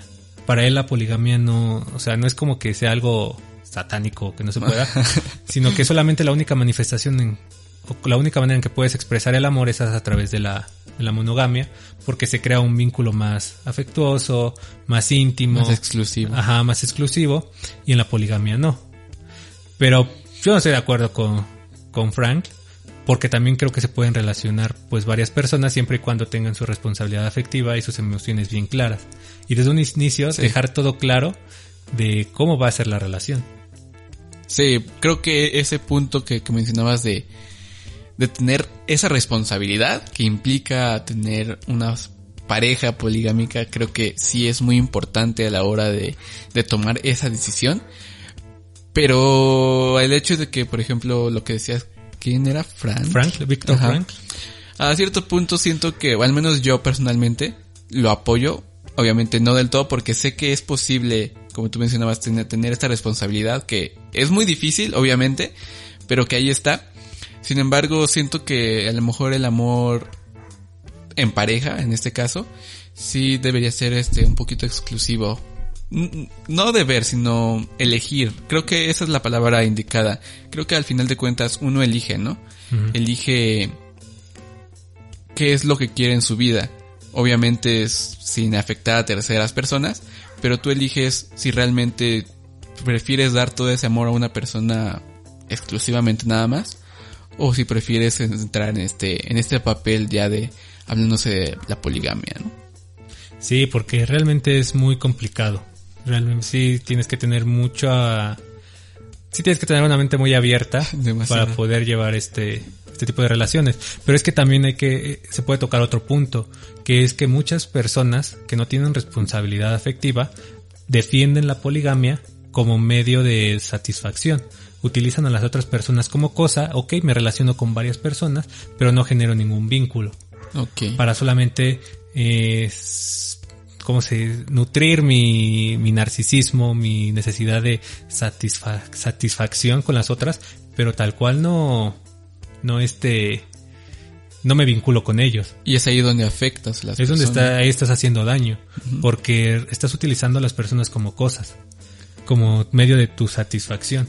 Y pues eso pues es, o sea, no, o sea, eso es egoísmo, ¿no? Y una persona egoísta no puede amar porque no se ama a sí misma. Sí, eso ya no es amor. No, o sea, realmente ahí ya no entra la parte de, del amor. De lo que estamos hablando, Sí. chicos. Estamos hablando del amor.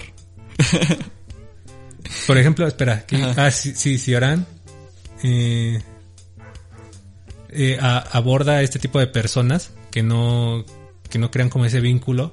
Dice, ¿cómo amar cuando nos hemos desapegado de todo? Esas personas no tienen una, un apego ni hacia ellos mismos. Entonces, dice, esa clase de amor revela el vacío del alma atrapada entre la nada y el todo. Quieren nada, pero a la, o sea, quieren todo, pero a la vez no quieren nada. O sea, no saben qué, qué es lo que quieren, qué es, cómo trascender su vida. Entonces, por eso usan a las personas como cosas. Ok. Entonces, por eso es muy claro, es muy importante conocernos para no hacerle Sí. daño a las otras personas. Por eso te digo, el ser, desde ser, desde nosotros mismos conocernos para poder estar con los demás. Con los demás. Pues sí, al final de cuentas el, el punto inicial es conocernos a nosotros mismos, saber de nosotros mismos, eh, saber gracias a los demás so- cómo es que afectan en nosotros mismos para saber nosotros también cómo afectamos a los demás, ¿no? Sí. Y entonces, ¿cuántos tipos de amores hay? O sea, sé sé que el amor es como que algo muy general, pero hay tipos de amor, ¿no? Como ya lo mencionamos en todo el podcast. ¿Tú tienes algún número? Pues es que yo básicamente lo, lo que encontré es que, según la psicología, hay seis tipos de amor. Ajá. Está el, el eros, que es el amor romántico y Amor pasional. romántico, El ludus, que es el amor lúdico. la filia, Está la filia, ajá. No, la filia no está. agape, Ahí está el agape, ajá, que es el amor desinteresado. El pragma, el amor pragmático. La manía, el amor maniático. Eh, el storge, el amor amistoso y leal. Pero también dentro de la antigua Grecia hay otros más, como que hay 10 de hecho. Que está también el, el xenia, que es el amor a los extraños, en este caso el prójimo. El fileo es referente al amor platónico, pero bien enfocado, ajá. El, el que tú me decías, la filia, es el amor a los amigos y a los compañeros. Sí. Y me parece que ya eran todos. Ah, y la filautia, el amor propio. el amor propio. Eh, ¿Mencionaste el agape? El agape, ajá, Sí, es el amor. Es que creo que hay una disyuntiva entre esta, entre la psicología y la antigua Grecia, porque en la- lo que yo encontré dentro de la psicología es que el, ¿qué me había dicho? El agape. Ajá. El agape es el, el amor desinteresado. Sí. Pero para la antigua Grecia el agape es el, el amor espiritual.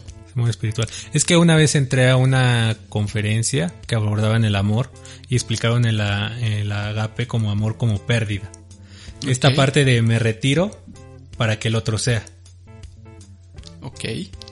De hecho, la, la, la primera definición que me hiciste del amor, sí, sí, bueno, el agape sí como que sí va de acuerdo un poco más a, hacia eso, ¿no? Al amor desinteresado, ¿no? Ajá, el ser, para que el ser otro pueda expandirse en la medida en lo que yo dejo el lugar. Ok.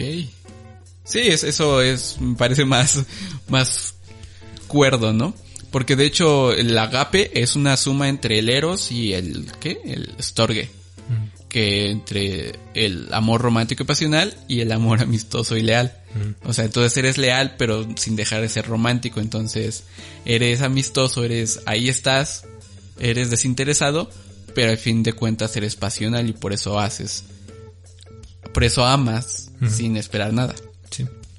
Ese desinterés. De hecho, el, el amor maniático es una suma entre el eros y el ludus.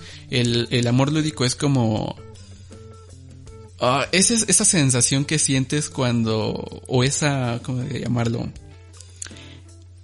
Esa ola de emoción que sientes al momento que estás empezando una relación. Todo ese sentimiento Sí. es el amor lúdico. Es como que todo el éxtasis, ¿no? Entonces, ¿qué es lo que pasa con el amor maniático? Es todo e- ese éxtasis combinado con el amor pasional y el amor romántico que genera el eros. Entonces, ¿qué es lo que pasa? Lo conviertes en una, en algo ya, como lo dice el nombre, algo maniático, algo Magnético. ya muy, como, ya con, con dependencia y todo este Sí, sí, porque quiere seguir manteniendo esta, Esta esta, parte- esta emoción. emoción, esta, esta dopamina que se libera, pero pues realmente el amor también sigue varias etapas, ¿no? El Sí. amor de pareja sigue varias etapas y una de ellas es el eros, ¿no? Esa atracción, ese de, ah, me gustas, me gustas, ¿no? Y es bello, pero después empieza a conocer otra- a la otra persona, no quiere decir que se dejen de amar, sino que lo empieza a conocer y empiezan a conocerse de una manera distinta, empiezan a demostrarse el amor de una manera diferente, que ya no es tanto en lo pasional, en lo, en lo extasiado, sino ya es más, este, más en lo maduro. Exacto. Pero eso lo dejamos para Sí, el siguiente podcast. Sí, para el siguiente podcast, porque... Porque es que- también es un tema bastante bonito y bastante amplio. Sí, el yo. amor en pareja y todo esto que se crea alrededor de la de las atmósferas de una relación de pareja y que creo que realmente todos se han cuestionado este tema de, del amor y es algo con los que creo que la mayoría se siente parte de, de- del tema, ¿no? Se Sí, siente que la mayoría también ha experimentado. Digo, al menos si que eres, es- no sé, a los cuantos te enamoras. Si eres mayor de que de...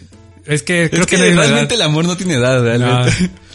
Bueno, sí, o sea, también no crean a esa parte, esas personas que dicen que aman a los niños, que son Ah, pedófilos, no. ¿no? Entonces, eso sí ya es una, una perversión ya Guacala, fuchi, fuchi de aquí. De hecho, bueno, recuerdas que te mencioné al inicio que tenía varios puntos de vista. Ajá. Me faltaron mencionarte tres, tres de ellos. A ver, dilos. Eh, una de ellas se llama Becky y tiene siete años. Becky García. No, no era ella Ah, porque tiene siete años. Chale. Y Ah. define el amor como quererse, portarse bien, querer a tus hermanos, jugar, etcétera. Eh, su hermano eh, se llama Liberto, tiene cuatro años y dice, para mí el amor es quererse y no darse patadas. Ok. Y Marina, que tiene 16 años, dice que no son solo mariposas en el estómago, sino es demostrar a la otra persona que la quieres, la cuidas y la respetas. Es por eso que te mencionaba al inicio que depende a quién le preguntes qué es el amor, ¿no? Porque nos dimos cuenta que el amor puede ser expresado de diferentes maneras dependiendo a lo mejor la edad que tengas. Porque como tú dices, el amor a cierto punto va madurando y va madurando con nosotros, con nuestra edad, con nuestro enfoque que nosotros mismos le demos y obviamente con lo que nosotros aprendamos dentro de nuestra familia y dentro de, de las relaciones que tengamos en, en toda nuestra vida. Porque gracias a, a todas esas personas es, y gracias a toda esa experiencia que nos brindan, es como nosotros podemos ir forjando esa identidad. Sí, podemos ir forjando relaciones más sanas, pero realmente muchas personas no, no maduran en su parte de relacionarse y de expresar el amor. Eh, siguen como que atadas en lo mismo, en esa dependencia, en ese narci- narcisismo, ese que me cuiden y yo solamente quiero recibir el afecto, pero no doy nada. Entonces, pero es muy importante irse conociendo para romper con este, este tipo de ideas, ir sanándonos para poder desde nosotros transmitir el amor y el cariño hacia los demás, para que los otros puedan ser a través de su libertad y nosotros podamos ser a través de la, con la, bueno, más bien podamos ser con la otra persona. Y no prohibir nada, no poder, no prohibir ningún tipo de, pues no sé, o sea, dejar ser el, a la otra persona prácticamente, ¿no? Para poder estar con ella. para poder estar juntos. Sí, eso es para las amistades, para la familia, para las relaciones poligámicas. Entonces, el amor no se encierra en algo, sino va más allá de, de esa de ese, de ese ser de nosotros para poder transmitirlo. Sí, y, y como tú le dices, creo que la conclusión exacta es ser y estar. Sí, ser y estar con nosotros. Y ya para la otra semana, bueno, para el próximo podcast, enfocarlo un poquito más esta, esta idea de ser estar ah, para expresar, como método para expresar el amor. En pareja. En pareja, ya desde el Ya en pareja. pareja, ya. Va, que va. Entonces, te late si pasamos a, a las preguntas. Va, va, va. Muy bien. A ver, voy a leer mi pregunta. Vas. Mi pregunta fue una pregunta sencilla. Muy Eh, sencilla, diría yo. No, no es cierto, no, no, no fue tan sencilla. Eh, puse, ah. Dicen, ¿creen que es posible el amor al prójimo? Y realmente la es- esperaba la respuesta de que la mayoría dijera que sí. Eh, fue un 83% y un 17% dijeron que no. Sí, era como que bastante obvio, ¿no? Sí, era muy, muy obvio que, que fueran a decir eso. Ok, eh, voy yo, va. Sí. Mi pregunta fue, hola amigos, me gustaría saber cuál es su opinión acerca de la monogamia y la poligamia que, que tocamos ya casi al final. Y bueno, sí tuve bastantes respuestas. Eh, bueno, de hecho fueron cuatro. Eh, Ale Mesa nos dice que da igual, siempre que haya claridad de la situación por ambas partes y con respeto hacia las otras o las hacia la otra o la otra pareja. Ok. Eh, Ariadna Santa María, hermana de, De, de de, Ignacio. de Ignacio Santa María, nos dice, se dice que el hombre no es monógamo por naturaleza, sino por elección. Eh, y aunque se podría decir que ser polígamos es nuestra naturaleza, no siempre lo hacemos bien. En mi opinión, sea cual sea la elección que tomemos, siempre tiene que ser mutuo. Es decir, que la persona o las personas con las que salgamos sepan nuestras intenciones, para evitar herir a las personas o salir herido. Ujú. Y en Instagram nos dice también AB. eh, la monogamia es una construcción de las religiones abrámicas. Eso es lo que nos dice. Y por último, Carmen en, en Messenger nos dice, en la poligamia creo que debe haber mucha madurez por parte de los involucrados, ya que no compartes tu vida y tu intimidad con una sola persona. Y en la monogamia eres libre de hacer lo que quieras, pero con tu pareja o con la persona exclusiva que decides. Así que para las dos cuestiones se debe tener conciencia de lo que aceptas y rechazas. Igual cada quien acepta lo que le gusta y quiere, mi humilde opinión. Gracias, Carmen. Gracias, gracias. Pero creo que debe de haber madurez también en las relaciones monogámicas. Sí, en todas, ¿no? sí, sí, sí. Creo que todos aterrizan en la idea de que la responsabilidad afectiva y dejar claro qué es lo que se quiere es muy importante para no causar daño. Demasiado, diría yo. ¿No? Sí. Eh, vamos a leer la pregunta de qué se te ocurre. Una, una pregunta me, me, me gusta mucho. Eh, la pregunta era, mm, ahí, cuéntanos, ¿cuál es la inicial de su crush? Eso sería como para la siguiente, ¿no? Sí, sería como para el siguiente, pero para dar como que Ah, el hincapié. el- el- Va, va, va. sí, ¿Cuántos respondieron? en, en Instagram solamente tres, pre- tres respuestas. A ver, cuéntanos. David Chávez dice que la inicial de su crush es con J. Oh, eh, JJ Jacqueline. Yo creo. Ah, sí. Jazmín, Jazmín. Eh, Jimena. Bueno, pero puede Jimena ser es con. X, ¿no? Con X, sí. También lo he visto con J, creo. O no sé. no, pues sí. eh, Jacaranda. Caranda. Eh, Hay poquitas como O Jane, pu- puede, puede ser Julia, eh, Josefa. pero puede ser también Javier. Ah, quién sabe. Ah. No sabemos, no sabemos. Ok, ¿quién más? Carmen Mesa nos dice Oh. que NJ. Nick NJ. Jonas. Ah, pensé que Nicki Minaj. Ah, no, esa es No, es- Ok. no sé quién sea. Espero Es algún un día cantante, que- ¿no? Yo creo, me imagino. Sí, es un cantante, creo, me parece. Sonia Lozano nos dice que la inicial es B. Bueno, B de, de burro. De burro. Bruno. Eh, ay, no, puede ser. Braulio. Braulio. Bre- Brenda. bueno, ok. El- Y, y en Messenger. No, en ese no tenemos ningún. Sí. Pero en Facebook, ¿no? En Messenger. ¿Ah, Bueno, sí? en Facebook.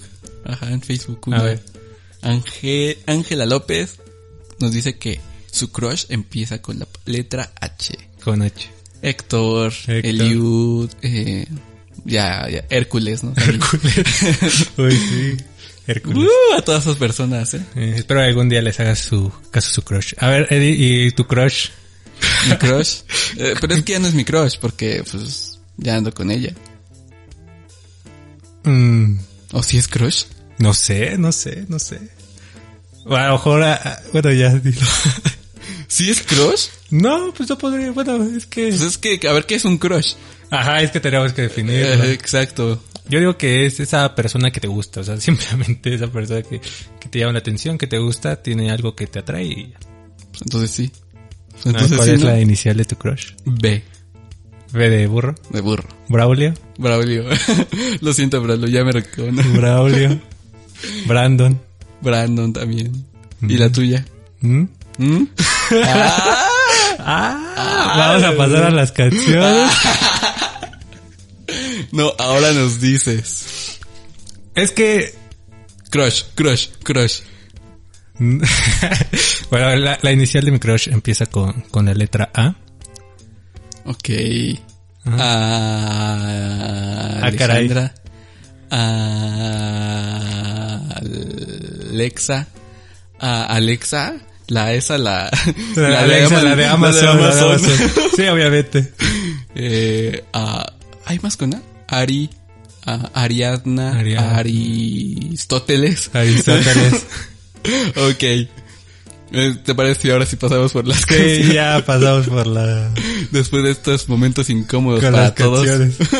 que se volvió a traer mi canción. ¿Se te olvidó? Sí, tú sí traes canción. Pero pues es que hay canciones de amor. O Sí. sea, por montones. Ah, no, sí, sí traigo mi canción. Sí, sí, sí, ya, ya, ya me acordé cuál era. ¿Cuál era? No, pues dime tú tu canción. Mi canción es... Es de un opening de, de Naruto. Ah, está chida. Se llama The Instance. Y es de Long Shot Party. Creo que es japonés el, el grupo. Es buena rola. Ok. ¿Habla de qué? ¿Del amor? Pues sí, de... Del amor, como empieza como un amor de amigos y se convierte en un amor en pareja. Ok. Muy bien, muy bien. Eh, la canción que yo traigo es Matrimonio de Amor, Mariage de Amor, Ujú. de Richard Kleiderman, es un pianista. Es una canción muy común, es una... Es Sí, un ya sé. ya, ya sé cuál es. Siempre la tocaba. Está buena esa canción. Sí, es muy buena, a mí me encanta, es creo que de mis canciones favoritas de piano. Y pues está muy padre y es una canción creo que muy típica, muy tradicional, muy De clásica. Entonces me gusta mucho. La otra vez la escuché y está, está buena. Sí, está muy buena. Entonces, pues ya es todo por este podcast. ¿Ya? ¿Se fue? Ya se fue. ¿Se acabó? Chale. Sí, ya se acabó. Pues ni modo. Y tal es la primera parte. Sí, recuerden que es la primera parte de la de. Infinity War. Infinity War, donde Thanos ya destruyó la mitad del universo, Pero tranquilos que esperen la segunda parte. donde Iron Man muere. Eddie muere de un chasquido. Gracias por ese spoiler. Entonces, pues algo más que te gustaría agregar. Pues no, bueno. Esperen la segunda parte, eso sí. Sí, la segunda parte. Y, y, y conózcanse para poder estar con las demás personas. para poder estar con las demás personas. Pues sí, ya nos escucharemos en el siguiente podcast, que será la segunda parte, y abordaremos pues temas más de relaciones de pareja. ¿Qué es lo que les interesa creo a las Creo personas? que sí es, pero es que realmente el abordar el amor como desde la familia, los amigos, que es, dif- es, dif- es difícil o es raro que nos cuestionemos el amor desde ese Sí, punto de vista. Como que lo damos por hecho, ¿no? Sí, se Y- da por y- hecho. Y ya no indagamos tanto. Ajá. Entonces, es- fue interesante platicar el, el amor Me gustó, desde ese me punto de gustó. vista. Sí, a mí igual. Pues bueno, eso fue todo por este podcast. Bye. Adiós.